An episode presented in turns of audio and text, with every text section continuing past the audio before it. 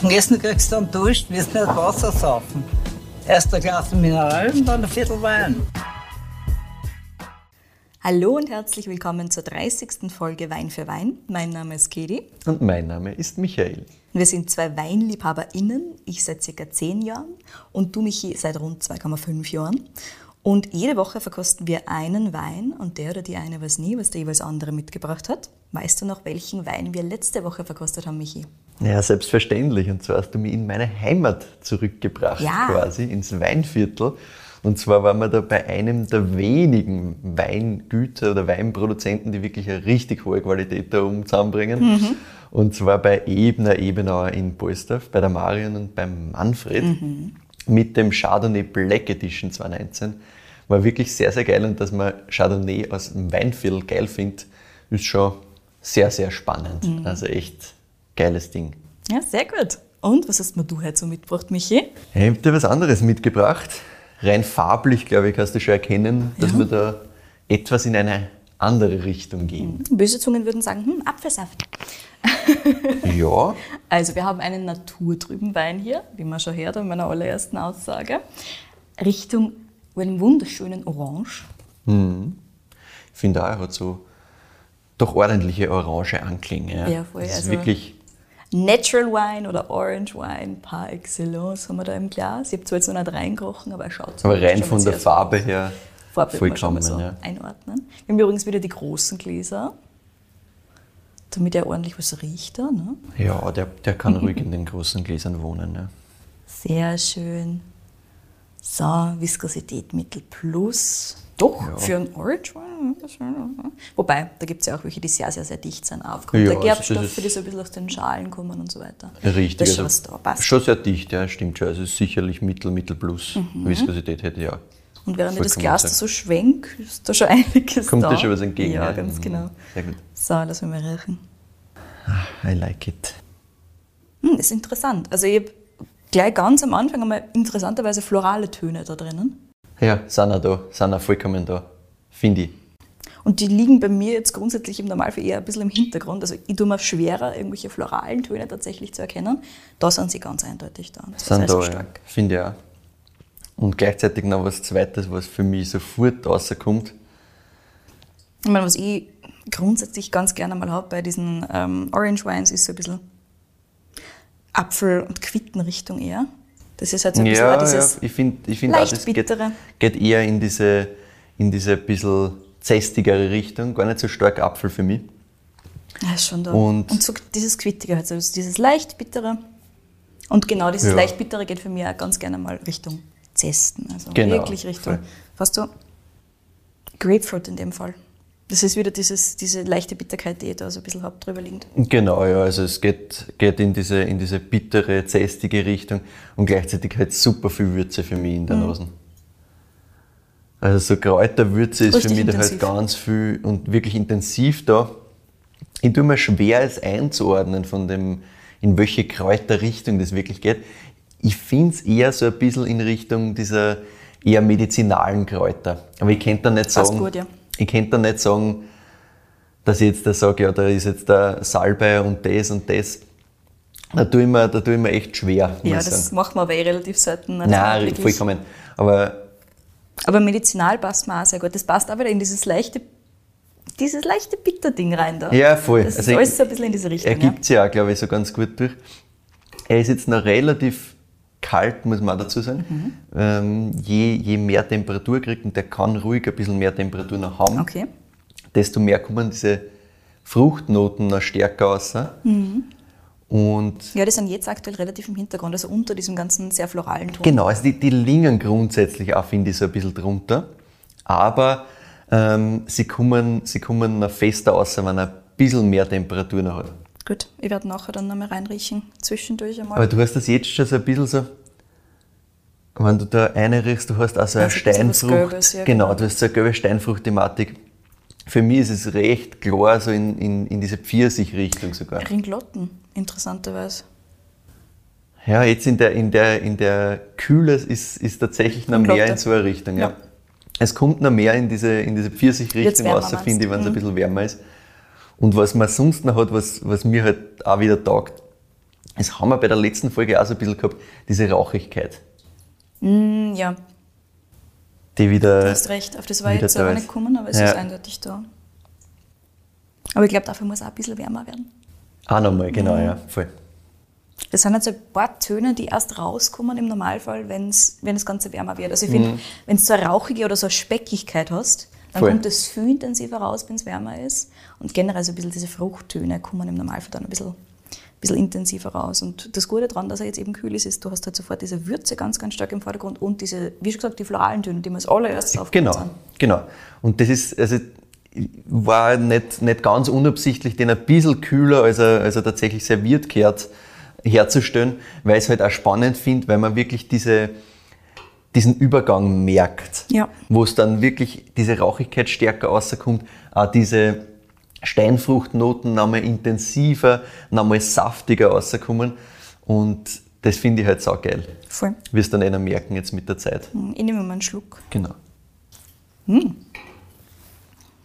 Puh, da ist extrem viel da. Mhm. Also am Gaumen richtig, richtig. Also erstens einmal, ja, dann Schmelz.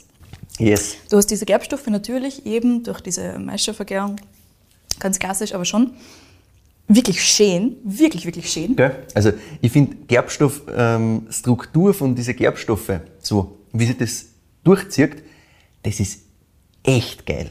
Also das passt wunderschön. Das ist nämlich nicht so, wie man es vielleicht ist jetzt überhaupt da- nicht grob. Genau, Überhaupt nicht wie man es jetzt erwartet oft und auch bei, bei härteren Natural Wines, sage ich Es jetzt ist auch ganz gerne mal einfach ein bisschen gröber. Genau, ist es, ist es einfach so. gerne mal ein bisschen gröber. Ja.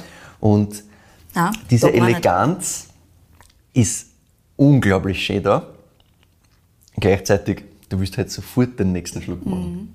Nein, es ist schon spannend. Also du hast da einen schönen Schmelz, du hast eine ganz feine Gerbstoffstruktur, die aber schon, sie ist da, sie ist präsent, aber sie ist halt wirklich elegant. Ja, Das nämlich ist spannend, nicht, das ist, nicht, nicht in your face. Nein. Das finde ich so, so angenehm. Das ist richtig schön abgestimmt, das passt alles zusammen, auch mit der Säure dazu, Mhm. die auch da ist, aber gleichzeitig auch wieder einfach nur strukturgebend ist, die ist nicht Das im Vordergrund. insgesamt ein sehr harmonisches Bild. Gerade für Natural Wine, wo das sehr, sehr schwierig ist zu balancieren teilweise. Es funktioniert sehr, sehr gut, Michi. Was hast du, wenn du da Cooles mitgebracht hast? Was, was schmeckst du denn so raus? Reden wir noch ein bisschen kurz Mhm. Ich finde, über den Gaumen Geschmack, hast du diese. Würzigkeit ganz, ganz arg. Also jetzt im Abgang ist es nur mehr intensiver. Im Abgang hast du wirklich Mhm. fast so eine Dillnote. Stimme dazu, ja. So ein bisschen, diese Dillnote bringt man im Normalfall eher auf Sachen, die so ein bisschen im Holz ausgebaut sind. Ist auch richtig, ja. Und das hast du halt im Abgang ganz, ganz intensiv. Er bleibt da relativ lang interessant, bleibt- weil also bleibt. mit, diesen, mit dieser Kräuternote. Und ansonsten hast du am Gaumen ja, schon so ein bisschen diese Fruchtnoten stärker als vorher. Hm, Ich finde auch. Also ich finde, du hast diese, du hast diese Zästigkeit wieder. Ja, das ist halt aber so ein bisschen verbunden mit dieser ist der Säure Gerbstoff und, und die Säure, Gerbstoff. genau. Also diese Kombination, also ich finde so eben in diese Orangenzesten-Richtung Vollgas. Aber, Aber, dass schön, diese gelben Früchte eben auch wirklich am Gaumen finde ich. richtig. Weil da finde ich, dieses, dieses Pfirsich-Thema und wirklich so reifer Pfirsich nämlich. Also du Ja, ja, wirklich so richtig juicy ist das Frucht, Ganze. Süße, Ja. Saftigkeit, richtig schön. Ich habe da nur stehen, mach komplett Lust auf mehr. Ja, und das, definitiv. äh, glaube ich, unterschreibst du mir zu 100 Prozent. Hast du ähm, rebsortentechnisch irgendwas, wo du hingehen würdest? Das ist bei solchen generell immer sehr, sehr schwierig. Ne? Ist es? Ist da auch, habe ich auch mit, mit dem Winzer, jetzt ja schon Ah, mit sagen, dem Winzer, interessant, jetzt weiß ich ganz genau, wer das ist natürlich. ähm, mit dem Winzer besprochen, der sagt, auch bei diesem Jahrgang ist es noch ein bisschen schwieriger, da wirklich auf die Rebsorte zu kommen. Ja. Also du hast grundsätzlich immer so ein bisschen diese, diese Noten, die du aus der Maische-Vergärung kriegst, die so ein bisschen das Ganze überlagern. Wobei ich finde, bei dem ist das gar nicht so wild. Ich finde, der hat sehr viel Eigenständigkeit und das ist nicht so dieses klassische Schema von einem Natural Wine, der halt vielleicht nicht mit ganz so viel Präzision hergestellt ist. Der zwar auch geil ist, auch juicy ist, aber halt von dem nicht so viel bleibt und bei dem bleibt einiges da. Yes. Mm, Aber ansonsten rebsortentechnisch ganz, ganz schwierig. Also da kann ich echt nur falsch liegen in dem Fall. Ich hätte mir gesagt, es ist ein Weißwein, lieber Michi. Ja, ja, ist ein Weißwein, da kannst du richtig, da liegst du einmal richtig, ja. Aber ansonsten, Du kannst ein bisschen hinkommen über, über das Thema Schmelz, über das Thema, was könnte das sein? aber einen schönen Schmelz kriegst du bei ganz, ganz vielen Rebsorten zusammen, wie wir ja schon letztens beim Welschriesling gesehen haben zum Richtig, Beispiel. richtig. Aber es ist, es ist eine, eine Rebsorte, die schon in die Burgunder-Rebsorten einzuordnen ist. Sehr ja. gut. Also, was mir jetzt für Burgunder-Rebsorten, so lassen wir mal reinriechen, so ein bisschen gefällt hat, wobei das haben auch nicht alle, ist so ein bisschen diese Nussigkeit, die man ganz gerne mal hat. Nein, die hast du da nicht so, aber Nicht wirklich, ne? Also nach der, nach so einer, generell so ein bisschen Mandelton suche ich ganz gern, wenn ich einen äh, Weißburgunder trinke. Und den hast du sonst so, ganz gern. Genau, und so Haselnussigkeit oder sowas in der Richtung ist im Normalfall so ein bisschen eine Hintrichtung Chardonnay. Zumindest bei ein bisschen öderen, ein bisschen stärker ausgebauten. Auch nicht immer natürlich, es gibt Mhm. auch verschiedene Stilistiken da. Das fällt mir bei beiden, deswegen war ich jetzt gar nicht so Richtung Burgunder gegangen, Ist wobei es passt halt. ist tatsächlich ein Weißburgunder. Ja. Weißburgunder, sehr Ja. interessant. Sehr schön gemacht, finde ich. Sehr, sehr spannend gemacht. Ja. Und ja, woher ist er? Wir sind wieder mal dort, wo wir schon so oft waren. Dann war wieder in Gois. Wir sind wieder in Wundervoll. Gois. Und wir haben wieder mal hin müssen, weil dieser Weißburgunder ist halt einfach geil. ist er? Und äh, der ist vom Georg Schmelzer. Schmelzer! Ah, yes. Das steht da ganz oben auf meiner Liste. Sehr gut. Sehr gut. Ähm, der Georg Schmelzer aus Gols, ganz richtig. Ja. Also wir sind im Burgenland, ne? Gols, Neusiedlersee. Der Georg Schmelzer und wir sind in Gols, das heißt, das heißt automatisch auch, es gibt natürlich nicht nur einen Schmelzer Klar. und es gibt natürlich nicht nur einen Georg Schmelzer, also Das ist Achtung, klar. Georg Schmelzer und zwar nicht der, der der Georg Schmelzer vom Weingut Horst und Georg Schmelzer ist, sondern der Georg Schmelzer, der liebevoll die Bezeichnung Demeter Schmelzer hat. Warum das so ist, werden wir gerne hören. Ja, Weißburgunder. Das ist Weißburgunder unfiltriert 2018. Bevor ich über den Georg Schmelzer noch ein bisschen mehr rede, gehe ich zuerst zum Wein. Und zwar, es gibt mittlerweile auch schon den 2019er Jahrgang Okay. davon. Der ist jetzt gerade aktuell frisch am Markt quasi. Und der 2019er Jahrgang ist im Vergleich zum 18er noch ein bisschen mehr auf der fruchtigeren und ein bisschen nach filigraneren Seiten. Ja, das ist halt Und- auch ein bisschen jahrgangsabhängig. Genau, also es ist jahrgangsabhängig und der geht einfach ein bisschen mehr in diese Orange-Richtung, aber ich finde einfach diese Struktur insgesamt, die sich da durchzieht, ist einfach so präzise und so schön, dass ich, nachdem ich beide gekostet habe, unbedingt den haben wollte. Spannend. Auch für einen, also es ist halt wirklich eindeutig der wärmere Jahrgang. 2018, 2019 ist sehr distinktiv. Mich würde sehr interessieren, wie der 19er tatsächlich ist. Aber das ist auf jeden Fall sehr, sehr juicy. Wie schon gesagt, wir Ja. müssen nachher noch mal reinriechen, wenn er dann ein bisschen wärmer ist, dann spürt man das vielleicht noch ein bisschen mehr. Voll. Ich werde den 19 auch nochmal äh, an anderer Stelle im, im Hinterzimmer quasi zeigen im Vergleich. Ich habe einfach das extrem geil gefunden, extrem spannend gefunden, deswegen habe ich mich für den dann entschieden schlussendlich. Und ein paar Flaschen finden wir auch noch äh, online, dazu komme ich dann eh noch später. Also Weißburgunder. Beim Georg Schmelzer wächst der Weißburgunder auf einer Lage, die sich Setzlust nennt. Und die Reben sind 25 Jahre alt. Und wie bei den Weißweinen eigentlich alle vor allem, haben wir Maischestandzeit, eh klar. Ja. Äh, ein bis zwei Tage, je nach Wein, also gar nicht so viel. Jahrgang, je nach Wein, logisch, ja, was halt braucht. Und bei die echten Orange-Weine, also er hat auch noch Orange-Weine, die noch Die echten Orange. unter viele, unter viele Anführungszeichen natürlich, die noch ein bisschen mehr äh, in die Orange-Richtung gingen. Da ist es wirklich so, dass am Jahrgang liegt, wie weit er in die Orange-Richtung jetzt geht. Ne? Also deswegen der 218er ist ein bisschen mehr in die Orange-Richtung gedriftet. Der 219er ist ein bisschen mehr auf der klassischeren Seite, auch wieder Ah, ja. unter vielen Anführungszeichen, aber ihr wisst, was ich meine. Und grundsätzlich hätte ich auch gesagt, das ist halt wiederum ein, ein Natural Wein, ein Orange Wein, der auch nicht überfordert, sondern wenn du das wem hinstößt, der mit dem eher wenig zu tun hat, es ist so elegant, dass sich das wahrscheinlich trotzdem ausgeht. Ja. Nicht unbedingt der komplette Einsteiger, aber funktioniert schon, weil mit dem Juicy und, und mit der Struktur Ja, der macht schon Spaß. macht einfach ne? Spaß, genau. Wir rebeln zuerst und die Beeren kommen dann in einen großen Stahlbehälter tatsächlich. Und rein durch den Druck und das Gewicht entsteht der sogenannte Seimost. Mhm. Und da wird wirklich nur Seimost verwendet dafür. Ja. Wirklich? Er nimmt Richtig. nur Seimost? Er nimmt nur Seimost. Nur der Seimost wird vergoren. Ähm, ohne Pumpen oder sonst was rinnt es dann von einem Gefäß ins nächste vergärt eben in dem Edelstahltank und in dem Edelstahltank wird es auch ein bisschen gekühlt. Also der Tank wird ein bisschen gekühlt, Mhm. Ja. damit es langsam vor sich hingärt. Ja. Und das ist im Endeffekt wirklich so die einzige Intervention, die der Georg Schmelzer da in dem Prozess vornimmt, so richtig, dieses Mhm. Kühlen. Und was er dann macht, und das finde ich auch super, super spannend, er sagt dann bei der Hälfte der Gärung ungefähr, passt, jetzt gehen wir ins Barrique. Ah ja. Und deswegen haben wir auch diese Kombination aus dieser Fruchtigkeit, die da ist und die der Edelstahltank halt grundsätzlich stärker rausbringt und diese, dieser Schmelz, die eben auf die, auf die Holzfässer zurückzuführen ist. Mhm. Ja. Und ja, die Barrikfässer sind so zwischen drei und fünf Jahre alt, also es sind keine neuen ja. Barriques. Und dann wird das Ganze eben ohne Filtration, auch wieder logisch, haben wir eh festgestellt, mhm. abgefüllt. Das heißt, wir haben eben diese Kombination aus Stahltank für die Fruchtigkeit, Barrique für die Cremigkeit und dann diese 8 bis 10 Barrikfässer, was das sind, in die das abgefüllt wird, lasst uns auch darauf schließen, wie viele Flaschen. Das sind nämlich ungefähr 2.500 bis 3.000 Flaschen. Mhm. Das heißt auch nicht so wahnsinnig viel an Menge pro Jahrgang. Und nach knapp 20 Monaten wird das dann unfiltriert und ungeschwefelt abgefüllt. Ja, zum mhm. Boden noch ganz kurz. Die Rizetzlust ist eine eher kühlere Lage. Mhm. Am Beginn der Bahndorfer Platte.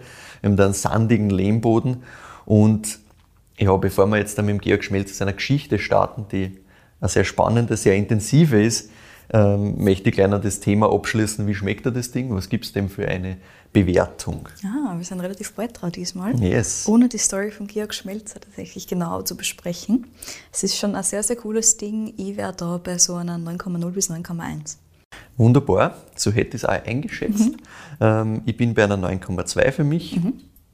Aber bin ich, bin ich vollkommen bei dir. Also in diese Richtung geht es für mich auch. Macht Spaß zu trinken, ist echt genau. wunderschön.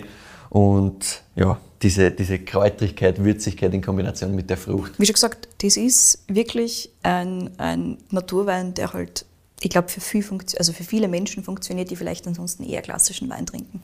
Die gerne schon ein bisschen tiefer im Thema Wein drinnen sind, aber halt wirklich so ein bisschen diese Eleganz vermissen bei manchen Naturals und die hat er einfach hundertprozentig. Das ist ganz, ganz spannend. Ja. Voll. Das findet man, finde ich eben relativ selten, dass ja. wer so einen Punkt bringt, so präzise mit dieser, mit dieser eben Eleganz mhm. Und so was Schönes draus baut, obwohl das wirklich natural at its finest ist in Wirklichkeit. Ja, ja, ne? absolut. Sein muss, nichts gemacht. Das Einzige, was gemacht wird, ist der, der, der Stahltank gekühlt. Also das ist wirklich sehr, sehr puristisch. Mhm. Na gut, Georg Schmelzer zu seiner Geschichte. Wir starten vor ungefähr 40 Jahren und zwar in der Weinbauschule Eisenstadt. Ah, Eisenstadt. Georg Schmelz hat seine Ausbildung gemacht ähm, zum Weinmeister quasi. Und es war halt der Plan, dass er einmal das elterliche Weingut übernimmt. Das war eigentlich immer klar. Aber das Problem war das, das Schicksal hat da nicht hundertprozentig so mitgespielt, wie er sich das vorgestellt hat. Und zwar ist sein Vater beim Unfall ums Leben gekommen. Oh. Und er ist mit 17 da gestanden und hat das Weingut übernehmen müssen. Oh, muss mit 17. Und das, also er hat echt gesagt, die, die ersten zwei, drei Jahre waren einfach ein Wahnsinn. Also ja, er hat nicht gewusst, wo hinten und vorne ist. Er ja. hat einfach nur irgendwie geschaut, dass er was tut. Er hat das dann gemeinsam mit seiner Mutter, quasi, die hat halt mitgeholfen, mhm. hat er das Ganze von einem anderen Tag einfach führen müssen, Entscheidungen treffen müssen. Weil er sagt, dass seine Mutter war halt so, für die war so, wir müssen was machen, damit mhm. was da wird. Wie und was genau ist wurscht quasi. Also er hat einerseits sagt er selber, das war grundsätzlich auch zum Teil positiv, weil er zu freie Hand gehabt, ah. wirklich zu machen, was er am taugt. Auf der anderen Seite war halt einfach die Entscheidung ist komplett an ihm Kind. Mhm. Er, 17, so, jetzt machst jetzt triffst du die Entscheidung, was für einen Wein machen wir, wie machen wir weiter, wie geht es in der Zukunft weiter. Wahnsinn. Also ich gesagt, die, eben die ersten zwei, drei Jahre hat er sich, hat er sich halt gar nicht gespielt. Ja, das also, glaube ich. Grundsätzlich Georg Schmelzer, er ist dritte Generation am Weingut quasi. Ja. Sie haben damals Landwirtschaft und Weinbau gehabt, also einen Ackerbau daneben.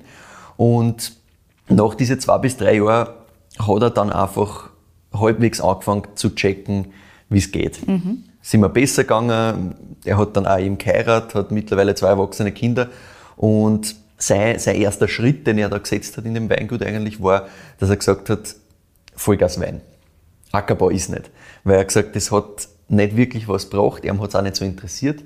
Er war immer sehr auf der Weinseite, das war einfach sein Thema, es hat ihm taugt. Und er hat gesagt, na, Qualitätswein, was anderes geht nicht, entweder wir machen das gescheit oder gar nicht. Und nachdem die Mutter ihm gesagt hat, ja, mir ist es wurscht, du bist der, der machen muss quasi, weil ich weiß nicht und kann nicht und ich helfe da überall, aber die Entscheidungen liegen bei dir, hat er eben die Chance gehabt, viele Sachen zu probieren. Ja. Und er hat zum Beispiel 1985 als einer der ersten Barrikfässer gekauft und Weine in Barrique ausbaut. Das hat es damals einfach äh, im Burgenland überhaupt nicht gegeben und war sehr verböhnt und, und rundherum hat es da einige Zeit gebraucht. Und er hat gesagt, er hat halt viele Winzerkolleginnen und Kollegen in der Umgebung, die einfach das Problem gehabt haben, dass die Elterngeneration da gesagt hat, na, Barrique machen wir sicher nicht so Schwachsinn. Mhm. Und die deswegen 20 Jahre später erst das erste Mal ein Barrique-Fassel gehabt haben quasi. Und er hat den Vorteil unter, ja, Anführungszeichen, er sagt tatsächlich, es war für ihn halt einfach auch ein Klick in der Situation, dass er halt diese Entscheidungsfreiheit gehabt hat. Er hat einfach Weine in Barrique ausbauen können mit 20er Vorsprung quasi. Ja, zum, zu viele andere, wo halt einfach die Elterngeneration so lange drauf gesessen ist, die gesagt haben, nein, das machen wir sicher nicht, das gibt es bei uns nicht. Ja, er hat, er hat äh, mit dem Wein auch sehr, sehr viel erreicht eigentlich. Ja. Also er war Salonsieger mit seinem Zweigelt, grundsätzlich mhm. für sein Zweigelt äh, sehr, sehr bekannt gewesen damals in der Zeit, bei Falstaff immer vorn dabei. Gleichzeitig war es aber für den Georg Schmelzer immer so, dass er gesagt hat, er hat irgendwie gespürt, das kann es noch nicht gewesen sein. Also es war immer so, so ein Feeling, so, mh, hm, irgendwie, das, das kann nicht alles sein, es rennt zwar super, aber das kann irgendwie nicht alles sein. Und er hat halt dann einfach angefangen, dass er experimentiert. Er hat einmal Schwefel wenig eingesetzt, er hat einmal Schwefel ganz weggelassen. Dann hat er angefangen, dass er teils Weine nimmt, die er, die er einen, einen Teil davon filtriert, einen Teil halb filtriert, einen Teil nicht filtriert, also halt leicht grob filtriert und mhm. einmal gar nicht und so. Und hat halt damit gespült und so. Und da gibt es eine wunderschöne Geschichte, nämlich in die 90er hat ein Zweigelt Reserve zur Prämierung geschickt als besten Wein des Landes und da ist in die Top 3 gekommen mhm. quasi. Und das war aber der Unfiltrierte, den er eingeschickt hat. Wirklich? Ja, ja. Oh. Und das, das, kommt noch raus, pass auf. Und die Verkoster waren halt ganz baff und die haben den Wein super gefunden, hat ihnen voll taugt. Nur der letzte Verkoster hat quasi ein bisschen den Satz gekriegt. Ja. Also hat ein bisschen halt die Truppstoffe dazu gekriegt und der hat gesagt, na was, also schmecken super, aber was soll denn das? Das kann es nicht sein, da ist irgendwas falsch. Hm? Und ja, war ein Riesenbehö. Haben sie gesagt, da stimmt irgendwas nicht. Dann haben sie geglaubt, das ist ein, ein Franzos. Mhm. Ich habe gesagt, es muss ein Franzos sein, weil sie haben gewusst, in Frankreich gibt es schon viele, die ein bisschen naturbelassener arbeiten quasi.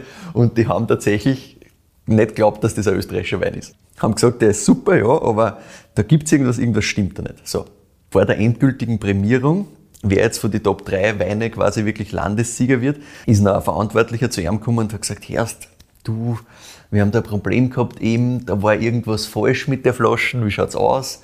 Und der Georg Schmelzer hat gesagt, naja, falsch war da nichts, der, der war halt unfiltriert. Das ist halt so. Ne? Also ich habe halt da drei unterschiedliche Sachen, Chargen abgefüllt, quasi ausprobiert, einmal grob, einmal unfiltriert und einmal wirklich filtriert gehabt und, und das war halt der unfiltriert. Und der Typ hat gesagt, ja, das kannst du nicht machen und, und den kannst du nicht nochmal hingeben, weil dann, dann schicken sie dann zurück und dann, dann gewinnst du gar nichts und bla bla und halt ganz, ganz arg. Ne? Er hat gesagt, das mache ich sicher nicht, dass ich da den Filtrierten hinschicke, weil das ist einfach gegen alle meine Prinzipien. Ähm, er hätte sicher gewonnen damit. Also ziemlich sicher, weil mhm. die waren sehr, sehr überzeugt von dem Wein. Aber er hat gesagt, nein, das macht er nicht. Er hat dann sich breitschlagen lassen und gesagt, passt, er nimmt den grobfiltrierten. Ja, die, die lustige Geschichte dabei ist, dass der Winzer, der damals gesagt hat, das, das es ja nicht und da ist irgendwas falsch und den, den unfiltrierten Wein quasi als, als falsch und, und schlecht und kann es nicht sein, abgestempelt hat quasi den sein Sohn führt heute einen biodynamischen Betrieb. und er hat nur gesagt, ja, das findet er schon ganz witzig, dass halt der Sohn jetzt die ärgsten Natural Wines macht und, und, gar nichts filtriert und so. Das bringt ihm schon hin und wieder zum Schmunzeln. Aber ja, wir sehen schon, der Georg Schmelzer hat sehr früh Sachen gemacht, wie eben wenig Schwefeln, ohne Filtration. Alles Sachen, die eigentlich viel später erst wirklich en vogue waren, wenn man so will. Gleichzeitig muss man aber auch sagen, er war damals halt jetzt nicht der Biodynamiker oder so. So, so war es jetzt auch nicht, wie wir zum Beispiel bei Nikolaihof oder so gesehen haben, die da schon wahnsinnig genau. früh dabei waren. Also das kommt erst viel später, aber er hat halt einfach gesagt, ja, dieses ganze Thema Prämierungen, Verkostungen, so muss das sein und so nicht, ist ihm eigentlich immer schon am Arsch gegangen. Das, das hat ihm einfach nicht taugt. Und obwohl es so gut gerannt ist, hat er ihm immer gesagt, da muss noch irgendwas gehen. Und neben dem ganzen Experimentieren ist dann in die 2000er erstmals dieses Thema Bio wirklich um, umstellen aufgekommen. Also dass wirklich diese Umstellungsthematik erstmals bei einer so in dem Gebiet aufgekommen und er hat halt überlegt, ja, soll ich das machen, soll ich nicht? Und hat dann gesagt, na, wenn ich das jetzt mache, mein Sohn ist gerade in der Weinbauschule, der soll einmal einen Betrieb übernehmen. Ich will nicht irgendwie jetzt da mit einer Umstellung machen und wer weiß, der soll das dann selber entscheiden, so quasi. Und dann hat er sich nochmal zwei bis drei Jahre mit diesem Thema gequält quasi, es hat ihn weiter beschäftigt. Und dann hat er gesagt, naja, irgendwie ist es auch schmarrn, wenn ich jetzt meinem Sohn einen Betrieb übergib, wo ich selber eigentlich Konflikte habe, mhm. wo ich selber in eine andere Richtung will, wenn ich das selber nicht ausprobiert habe und geklärt habe für mich, dann ist es auch wieder ein Schmarrn, weil wahrscheinlich rede ich ihm dann nur die ganze Zeit rein, weil ich ungelöste... Fix, wenn er für sich selber nicht irgendwann genau. mal jetzt einfach das gemacht hat, weil er klingt so Richtig. wie einer, der einfach experimentieren will und der das wirklich selber tun will. Also Richtig. Verständlich, dass er Richtig. gesagt hat, so, ich muss jetzt. Genau, und dann, also es hat eben nochmal zwei, drei Jahre gedauert mhm. und dann hat es im Jahr 2007 dann einen, einen Biozertifizierungskurs gegeben und hat gesagt, ja passt, das schauen wir jetzt an, mhm. ähm, weil ich eben genau das nicht will, dass wir dann herumstreiten. So, dann hat sich da eingesetzt und hat sich gedacht, ja, passt schon, schon interessant. Und ein Tag war halt äh, Biodynamie. Und er hat überhaupt nicht gewusst, dass da irgendwie biodynamische Sachen auch kommen. Hat auch mit dem Thema jetzt nichts irgendwie zu tun gehabt. So. Spannend, also das noch nicht kennt. So. Richtig. Im direkten Umfeld hat er ja zum Beispiel in Gernot Heinrich, der ja 2006, 2007 schon wirklich auf Biodynamie umgestiegen ist. Sehr interessant. Genau, aber für ihn war das irgendwie noch kein so ein Thema. Mhm. Ich weiß nicht, ob er, also das habe ich jetzt nicht so genau nachgefragt, ob er das gewusst hat vom, vom Heinrich zum ja. Beispiel oder ob das einfach damals noch eher im Hinterzimmer war. Ich weiß nicht, wie viel da schon offen war, I don't know. Mhm. Jedenfalls hat er gesagt, er hat zumindest noch keinen Zugang dazu gefunden okay. gehabt, sagen wir so. Und dann ist er halt da drin gesessen, hat sich das halt angehört, weil es war halt der Kurs. Und dann sagt er, hat es ihm komplett ausgemacht. Mhm. Und das war halt einfach so, die haben im Endeffekt das erzählt, was er sich eh die ganze Zeit gedacht hat und was er eigentlich instinktiv in vielen Fällen auch schon gemacht hat. Mhm. Und auf einmal war das halt klar vor ihm da, dass das wirklich geht, dass das wirklich gibt. Ja? Und er hat zu mir gesagt, ja, dann bin ich mal fünf Tage einfach wirklich geschwebt. Also er hat gesagt, er ist fünf Tage, ist einfach nur, war er komplett auf der Welt. Nein. War er komplett auf, wow, alles ist leibend, das ist es, das ist mein Ding. Und er hat sich dann gedacht, ja passt, Demeter, umstellen, geht schon. Bio brauchen wir nicht.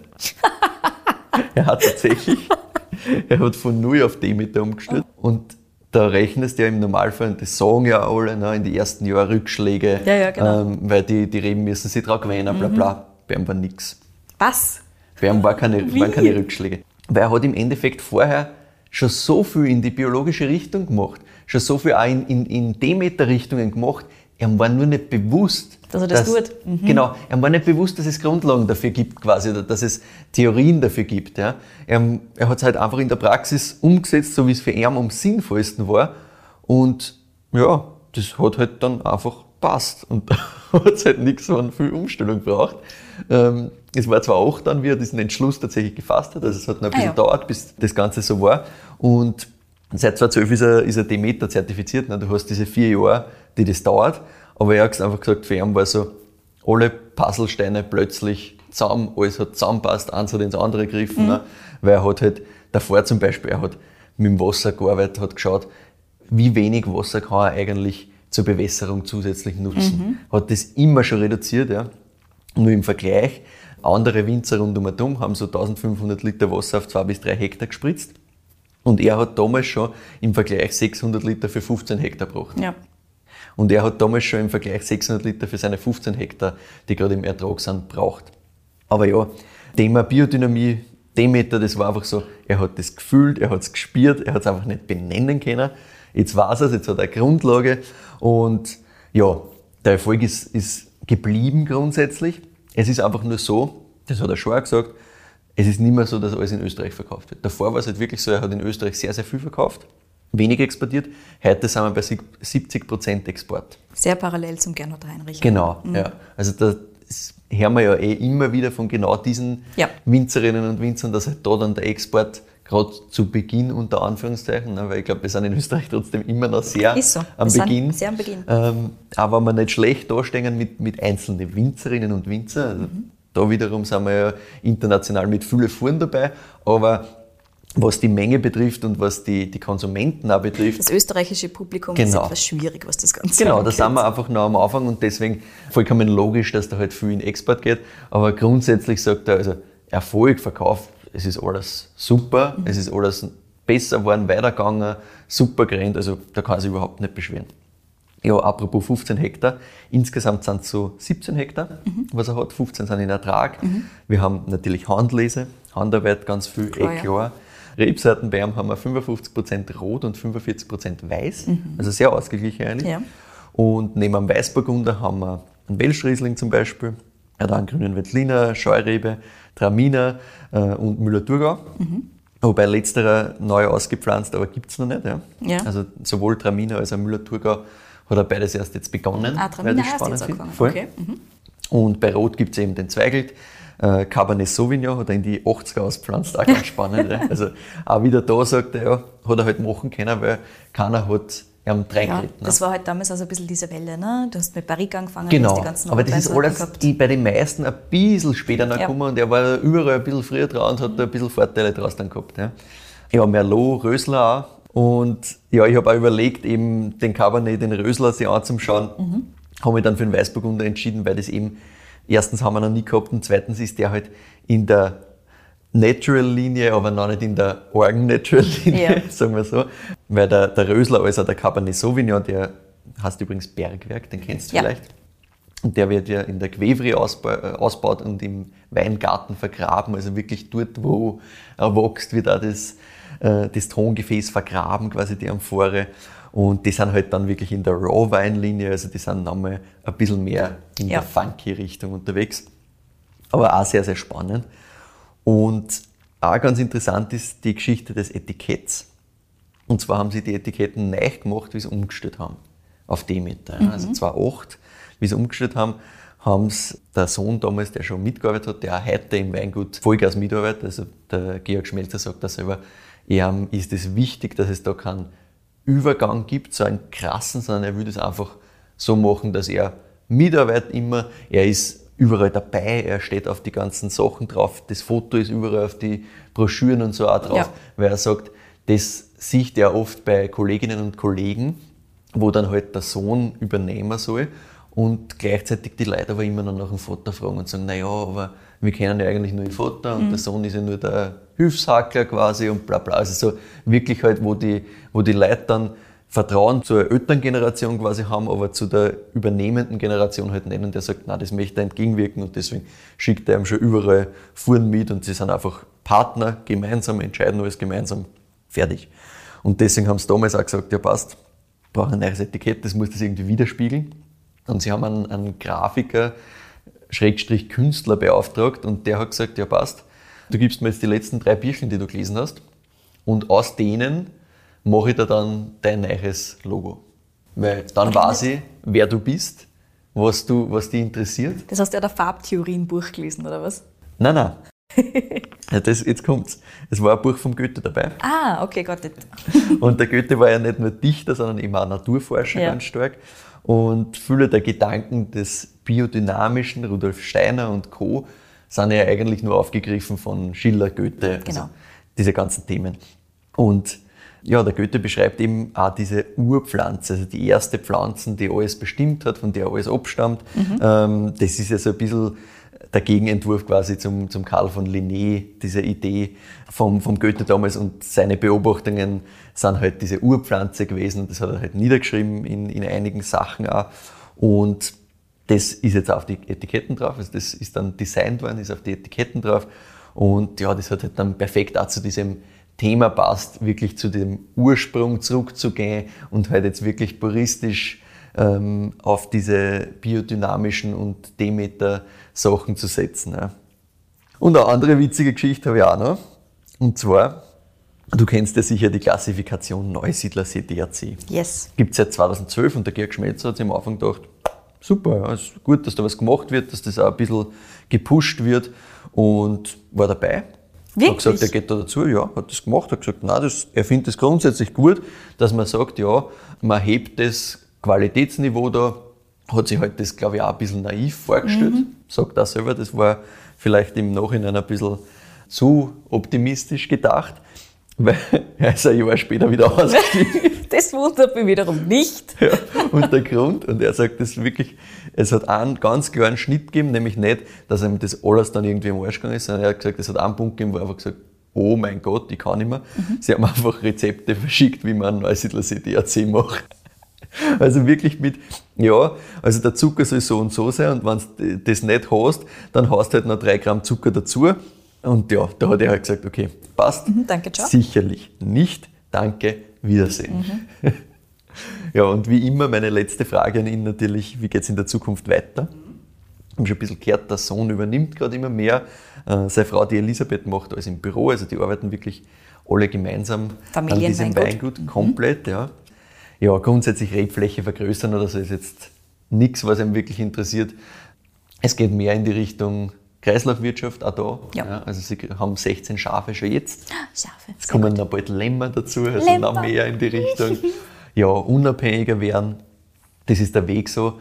Und zusammengefasst kann man, glaube ich, sagen, dass der Georg Schmelzer einfach ein kompletter Purist ist, ein kompletter Perfektionist, was Ja. das angeht, der eigentlich immer schon gespürt hat, dass diese ganzen biodynamischen, biologischen Grundsätze das sind, was er machen will. Aber ich finde es so interessant, dass er halt einfach diese theoretischen Sachen erst relativ unter Anführungszeichen spät für das, wie lange er schon in die Richtung gearbeitet hat, erst sehr spät dann irgendwo gesehen hat und der ihm irgendwo gezeigt worden ist und dann ist er ihm halt komplett aufgegangen. Also dann hat er halt gemerkt, aha, das ist es. Und ja, die Weine sprechen grundsätzlich einmal für sich. Da braucht man gar nicht drüber diskutieren, glaube ich. Es sind einfach eben sehr elegante Sachen, obwohl sie eben so puristisch sind. Und diese Balance zu schaffen, das kriegen eh nicht viele hin. Und deswegen finde ich, das ist schon ein cooler Typ. Also ich habe seine ganze Geschichte tatsächlich noch nicht gekannt. Da steht zwar schon relativ lange auf meiner Liste und ich kenne auch ein paar Weine von ihm, unter anderem Bergwerk. Und ich glaube, ich kenne tatsächlich den Weißburgunder, aber ich glaube 2017 oder 16. Also ich habe ihn vor zwei, drei Jahren einmal probiert. Ja, Nicht selber gekauft, muss ich dazu sagen, sondern der wurde mir vorgesetzt. Und ich habe mir gedacht, ah, sehr interessant. Und ja, alles, was ich so ein bisschen von ihm gewusst habe, ist halt, dass er wirklich ganz, ganz arg in die Natural-Richtung arbeitet, ganz, Ja. ganz intensiv Richtung Demeter und so weiter. Deswegen finde ich es umso lustiger, dass es bei ihm doch länger dauert hat, gefühlt, dass er sich tatsächlich zertifizieren hat lassen. Wobei, zertifizieren ist ja nicht alles, das wissen wir mittlerweile auch. Es gibt genug Winzerinnen und Winzer, die komplett. arbeiten einfach so, aber sie lassen sich nicht zertifizieren. Aber es ist einfach schön zu wissen, dass er sein Zuhause mehr oder weniger gefunden hat mit Ja, ja. seiner Gedanken. Das ist super cool. Genau, ich finde das auch so cool, dass er, wie er das halt erzählt hat, dass er da diese fünf Tage einfach nur geschwebt Ja, ist, quasi auf, auf Wolken gegangen ist, weil er einfach gemerkt hat, das ist es, Ja, so geil. das ist cool. Und ja, also wirklich sehr, sehr cool und auch diese Geschichte, dass er, dass er mit 17 das Ding einfach übernehmen hat müssen Mhm. und das so führt, so geführt hat, so führt heute auch und zu dem gemacht hat, was es ist, ist einfach, also größten Respekt davor, Voll. weil das musst du einmal hinkriegen, dass du sagst, ja passt, ich nehme diese Herausforderung erstens einmal an, ja gut, viele Entscheidungen, viele Möglichkeiten hat es eh nicht gegeben, aber trotzdem das dann so umzusetzen und das durchzuziehen, wirklich größten Respekt und ja, so Total. cool. Jetzt muss man erzählen, wo man das herkriegt, Michi. Richtig. Und zwar, das kann man entweder natürlich beim Georg Schmelzer direkt bestellen. Also es gibt einen Online-Shop. Da kostet das Ding, glaube ich, 16 Euro. Also auch das Preis-Leistung. Optimal. Wirklich, wirklich stark. Du kannst das Ganze auch, so wie ich zum Beispiel, bei Vino Nudo kaufen. Da gibt es auch noch ein paar 218er tatsächlich. Ah ja. Ja, da habe ich eben den 218er und den 19er hergehabt und habe mich dann für den 18er entschieden. Also gibt es auch noch 18er. Und genauso gibt es das Ganze bei naturalwinedealers.com. Also auch da könnt ihr es bestellen. Die liefern, glaube ich, auch nach Deutschland. Also auch für unsere deutschen ZuhörerInnen sehr positiv. Da könnt ihr auch die ganzen Weine vom Georg Schmelzer. Die haben auch ein bretes Sortiment davon. Also wunderbar. Einfach mal ausprobieren. Wirklich Bergwerk sowieso Empfehlung. Gleichzeitig auch die Cuvées wie schlicht und ergreifend zum Beispiel. Also diese wirklichen Orange Wines, die auch Orange Ja. Wein hassen dann, die noch ein bisschen wüder sind, muss man auch dazu sagen. Also das sind schon Orange Wein für Fortgeschrittene, sagen wir mal so. Aber gibt es auch sehr spannende Sachen. Auch der frührote Veltliner zum Beispiel, ich weiß nicht, ob du den schon mal gehabt hast. Nein, habe ich noch nicht gehabt. Sehr, sehr interessantes Ding. Generell eine sehr interessante Rebsorte, die wir noch nicht hatten. Ja, ich jetzt. weiß, ich weiß. Auch den habe ich kurz überlegt gehabt. Der war mir dann einfach insgesamt ein bisschen zu wild. Okay. Also der ist wirklich, der ist wahrscheinlich dann schon in der Liga crazy, hätte ich Genau, gesagt. wir haben ja. ja noch nichts gehabt, was wir tatsächlich mit Crazy bewertet haben, irgendwann am Nein, das, also auch das ist für mich funky. Funky, not Also da crazy. geht noch, geht noch mehr und das sieht man ja auch, wenn, wenn seine eigenen Weine das noch quasi auf der, klassischeren Seite ist als, als die ganzen ja, Raw Wines dann. Also da, da gibt es auf jeden Fall noch Potenzial nach oben, aber wir wollen euch nicht zu Beginn gleich überfordern. Deswegen eins nach dem anderen. Aber kommt sicher noch. Also habt da schon was im Auge. Also. Sehr gut, sehr gut. Na gut, Michi, danke für die coole Story über Georg Schmelzer und seine Weine. Dann würde ich mal sagen, wir gehen über in den letzten Teil unserer Folge. Wir freuen uns immer, immer, immer über Bewertungen auf Apple Podcasts und auch auf Spotify. Folgt uns sehr, sehr gerne. Es ist natürlich immer super, wenn ihr uns folgt, einfach weil dadurch dann unser Podcast ein bisschen mehr angezeigt wird. Auf unserer Website weinfürwein.at könnt ihr jederzeit vorbeischauen. Da findet ihr immer die Zusammenfassungen der jeweiligen Folgen mit ein bisschen Infos, ein bisschen Fotos und natürlich auch unseren Bewertungen, wo ihr die Weine herbekommt. Auf Instagram findet ihr uns unter Wein für Wein. Privat sind wir dort auch unterwegs. Der Michi unter Prügel und ich unter Kedi in Vienna. Wir freuen uns natürlich immer über Feedback, auch über Weinvorschläge, entweder per E-Mail an kedi.weinfürwein.at oder michael.weinfürwein.at. Achtung, bitte bei Weinvorschlägen immer nur einer oder einem von uns zwei schicken, ansonsten ist die Überraschung hier verdorben. Und ansonsten gerne auch Feedback an unsere Instagram-Accounts. Wir freuen uns immer, wenn ihr euch bei uns meldet. Und mittlerweile kommen immer wieder neue Weinvorschläge rein. Es ist super, super, super cool. cool. Wir freuen uns immer, wenn es uns was erzählt.